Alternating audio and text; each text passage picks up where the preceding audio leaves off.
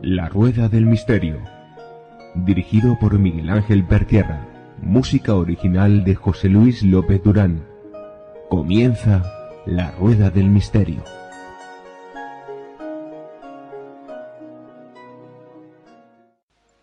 Hola amigos de La Rueda del Misterio. Bueno, el tema ovni, el tema del contactismo, el tema extraterrestre, queremos que volviese a, a nuestro programa a vuestro programa. Y para ello, nada más y nada menos, tenemos a Pablo Vergel, eh, sociólogo investigador eh, y delineante, que, que, realmente es un investigador de la, de la ufología y mm, del tema OVNI.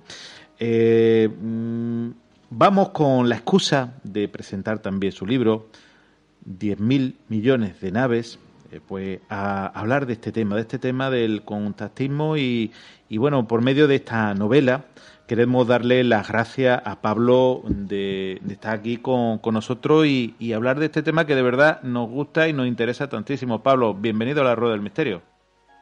Hola Miguel Ángel, buenas noches. De verdad es que todo un placer tenerte, tenerte aquí. Y bueno, en esta novela que estamos hablando, esos 10.000 millones de naves, que, bueno, que ahora nos lo explicará, pues habla de, eh, una novela hablando de Salvador, un periodista especializado en temas paranormales, que decide retomar una antigua investigación sobre un polémico caso de contactismo extraterrestre lo que tenía que ser una mera revisión del tema olvidado acaba convirtiéndose en una odisea donde los involuntarios protagonistas se ven obligatoriamente a una imposible confabulación que podría cambiar nuestro mundo para siempre. Nada más y nada menos eh, este libro, ¿no? Sí, bueno, la verdad es que en la contraportada ha puesto fuerte un poquito por crear algo así de expectación y bueno, quizás luego no sea para tanto, pero bueno, habría que, había que, intentar, pues eso, captar la, atención un poco del, posible lector y bueno, sí, como, como tú bien dices, eh, en este libro, pues es, es, mi primera novela. No, nunca, nunca, había, nunca me había atrevido a. Yo, bueno, eh, tengo la, como has comentado antes, soy de formación sociólogo.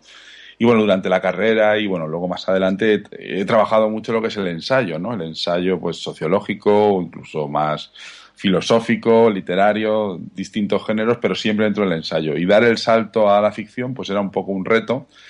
Y también era un poco algo que me pedía el... No tanto, me, pedía un poco la temática OVNI, ¿no? Intentar abordarla desde, desde, la, desde la ficción. Eh, ¿Por qué? Bueno, pues yo creo que muchas veces eh, nos quedamos cortos ¿no? con lo que es el periodismo, lo que puede ser el ensayo o el análisis. ¿Por qué? Porque como tú bien sabes que eres un, un gran seguidor y un gran investigador del fenómeno ovni, pues el fenómeno ovni de cierta manera siempre se esquivo, siempre se escapa una y otra vez y, a veces estamos muy limitados, ¿no? Entonces, yo creo que es interesante, pues quería dejar, plantear algunas hipótesis que, que bueno, yo escribí un anterior ensayo donde hablaba de algunas hipótesis sobre el fenómeno ovni y aquí pues me decido a través del formato de novela pues intentar eso, eh, plantear hipótesis y, bueno, pues que, el lector, pues aparte de que pase un buen rato o no, que, ya lo, decidirá él, pues que también se replantee algunos temas sobre el mundo ovni y sobre todo si quieres que hablemos también luego un poco sobre el contactismo, que es un poco el núcleo, el núcleo de la novela. Sí, realmente esta novela, que hay que decir que está editada en Amazon, una de las grandes plataformas de, edición y de, y de bueno de, Internet que realmente se consigue fácilmente el, libro, que también hay que decirlo.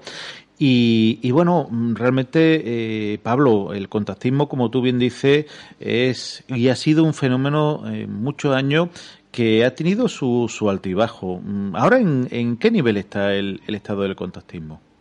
Bueno, em, eh, realmente el, contactismo yo creo que tuvo su, e, su etapa dorada, eh, como todos bien podemos, sabemos, pues posiblemente estaríamos hablando de, aquellos famosos años 50 y 60, donde empiezan a surgir eh, personajes como, podríamos hablar del legendario Adamski, o bueno, o otro tipo de, a lo mejor incluso Billy Mayer, y, bueno, podríamos ir hablando de, De, hecho, hay un, hay un dibujante de cómics llamado Pablo Ríos, que imagino que, te conocerás, que es malagueño, eh, tocayo mío, y que, bueno, ha hecho la portada de, este libro, donde él, eh, a través del cómic Azul y Pálido, hace un repaso de algunos de los contactados más famosos, ¿no? También podemos hablar de, de Sisto Paz o, bueno, de, de grandes figuras, ¿no? Sí que es verdad que yo pienso que, el contactismo ha sido un poco como la niña fea, un poco del, o el niño feo, no vamos a caer en el sexismo, el niño feo del fenómeno ovni, ¿no? Creo que son figuras polémicas y, que muchas veces sus extravagancias o, esa dimensión absurda eh, ha sido percibida por ciertos sectores de la ufología como algo que había que marginar, ¿no? Eh, a, mí me recuerda un poco lo que hablaba Jacques Vallée, ¿no? De los condenados dentro de los condenados, o somos los herejes dentro de los herejes, ¿no? Pues el contactismo, esa versión un poco folclórica que, puede haber a veces del, fenómeno ovni, muchas veces ha sido un poco marginado, ¿no? Y, yo creo que es, y eso es algo que intento hacer ver en mi libro, porque eh, esa extravagancia o esos comportamientos tan anómalos, eh, yo para en, mi, en mi novela 10 millones de naves, pues hago referencia a un particular contactado español, eh, que, no voy a citar el nombre, pero bueno, que todo el mundo que vea la portada podrá pensar quién es, eh, que, bueno, son personajes que en cierta manera encarnan lo absurdo del fenómeno ovni. O sea, creo que los ufólogos que han intentado eh, dejar de lado a los contactados están obviando, yo creo que una de las dimensiones más, bueno, más inquietantes del fenómeno, que es este absurdo permanente que... ¿Te está gustando este episodio? Hazte fan desde el botón Apoyar del podcast de Nivos. Elige tu aportación y podrás escuchar este y el resto de sus episodios extra. Además, ayudarás a su productor a seguir creando contenido con la misma pasión y dedicación.